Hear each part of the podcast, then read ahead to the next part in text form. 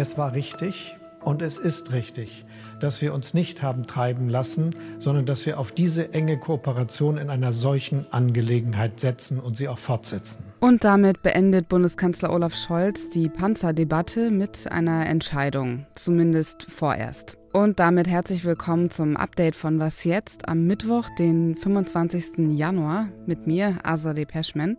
Und wir sprechen hier bei Was jetzt auch noch gleich über ein potenzielles Parteiausschlussverfahren. Ausgeschlossen werden soll der ehemalige Präsident des Verfassungsschutzes Hans-Georg Maaßen. Redaktionsschluss für diesen Podcast ist 16 Uhr. Deutschland wird, wie gesagt, Leopard 2 A6 Panzer zur Verfügung stellen, die aus den Beständen der Bundeswehr stammen.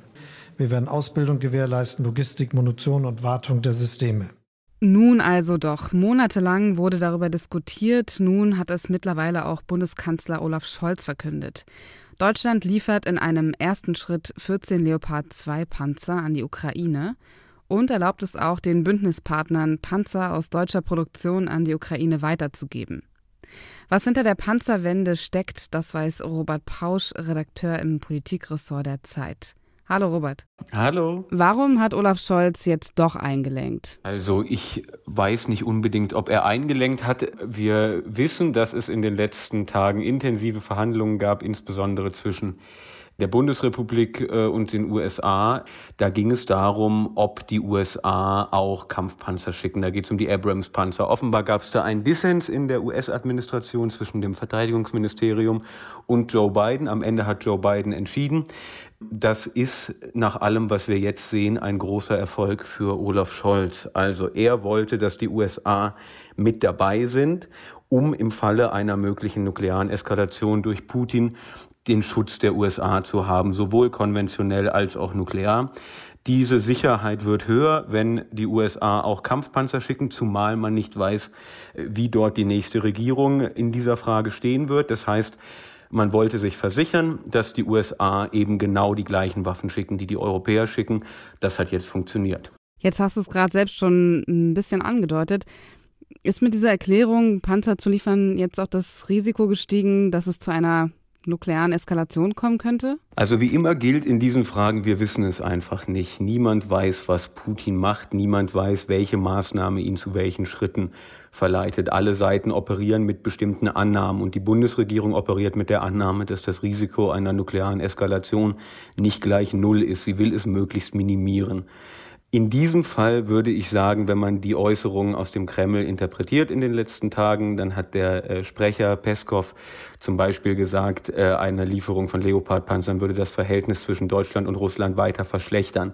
Das ist sehr, sehr, sehr zurückhaltend. Also keine Atomdrohungen, die Beziehungen sind schon am Tiefpunkt. Was gibt es überhaupt noch für Beziehungen? Also ich würde sagen, in dem Fall ist das Risiko jetzt nicht drastisch gestiegen.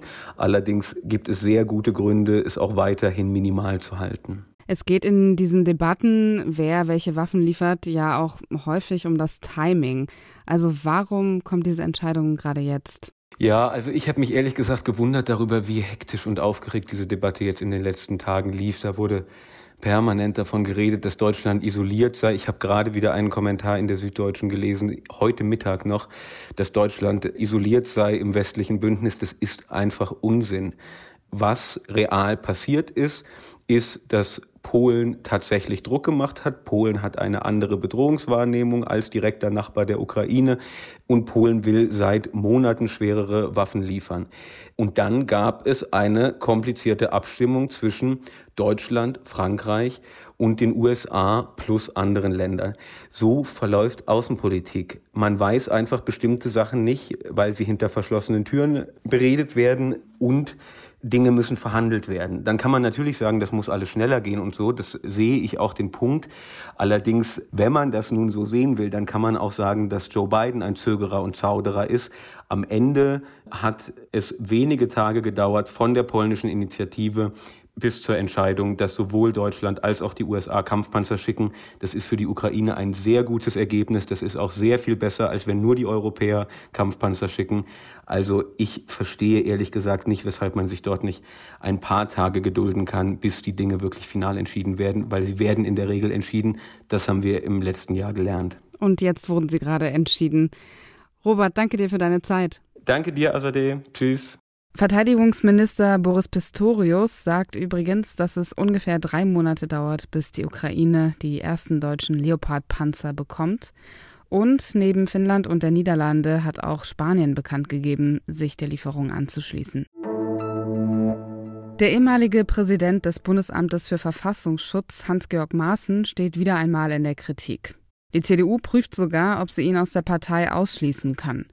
Grund dafür sind Behauptungen in einem Tweet von Maaßen. Außerdem gab er dem rechten Publizisten Alexander Wallasch ein Interview.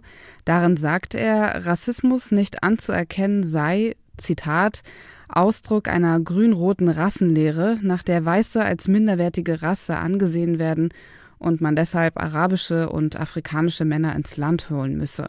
Zitat Ende. Der stellvertretende CDU-Chef Andreas Jung hat Maaßen eine Radikalisierung nach rechts außen vorgeworfen auch von der parlamentarischen Geschäftsführerin Katja Mast von der SPD gibt es Kritik. Maaßen habe schon lange die demokratische Mitte verlassen, er hetze seit Jahren. Die Kritik an Hans-Georg Maaßen ist nicht neu. Die Ausschreitungen in Chemnitz und die Tatsache, dass es Hetzjagden auf nicht weiße Menschen gab, hat er bestritten, obwohl Videoaufnahmen genau das zeigen. Der Präsident des Thüringer Verfassungsschutzes Stefan Kramer wirft ihm außerdem noch Antisemitismus vor. Maaßen selbst sieht davon ab, aus der CDU auszutreten. Der jungen Freiheit gegenüber sagte er, er lasse sich nicht einschüchtern. Er glaube nicht, dass er in irgendeiner Weise die Voraussetzungen für ein Parteiausschussverfahren erfüllt habe. Der Check-in war heute nicht mehr möglich. Die Gepäckbänder am Hauptstadtflughafen BER standen auch still. Viele Flüge wurden gestrichen oder auf morgen verschoben. 35.000 Passagiere sind davon betroffen. Der Grund dafür ist nicht die letzte Generation, sondern ein Warnstreik der Gewerkschaft Verdi, die versucht, in den laufenden Tarifverhandlungen den Druck auf der Arbeitgeberseite zu erhöhen. Verdi fordert 500 Euro mehr Lohn pro Monat bei einer Laufzeit des Tarifvertrags von zwölf Monaten. Die Arbeitgeberseite hingegen fordert längere Vertragslaufzeiten. Für den Fall, dass Sie planen, in der nächsten Woche zu verreisen, können Sie das beruhigt tun. Enrico Rümker von der Gewerkschaft Verdi hat betont, dass während der Winterferien in Berlin und Brandenburg kein Streik geplant ist. Was noch? Boxen kann man ja theoretisch überall, wenn man das passende Equipment, zum Beispiel Boxhandschuhe hat. Aber am besten trainiert es sich doch in Räumlichkeiten, die sich auch dafür eignen. Also Hallen, in denen ein Boxring steht und Boxsäcke hängen. Im Gazastreifen hat der erste Boxverein nur für Mädchen genau das mittlerweile erreicht. Die 40 Mitglieder müssen also nicht mehr in der Garage trainieren, sondern können das in den dafür geeigneten Räumlichkeiten tun. Einen Boxring gibt es dort natürlich auch. Und das war das Update von Was jetzt bis hierhin. Wenn Sie uns schreiben mögen, tun Sie das gern. wasjetzt.zeit.de ist die Adresse. Morgen früh hören Sie an dieser Stelle meine Kollegin Pia Rauschenberger. Mein Name ist Azadeh Peschman. Ihnen noch einen schönen Abend.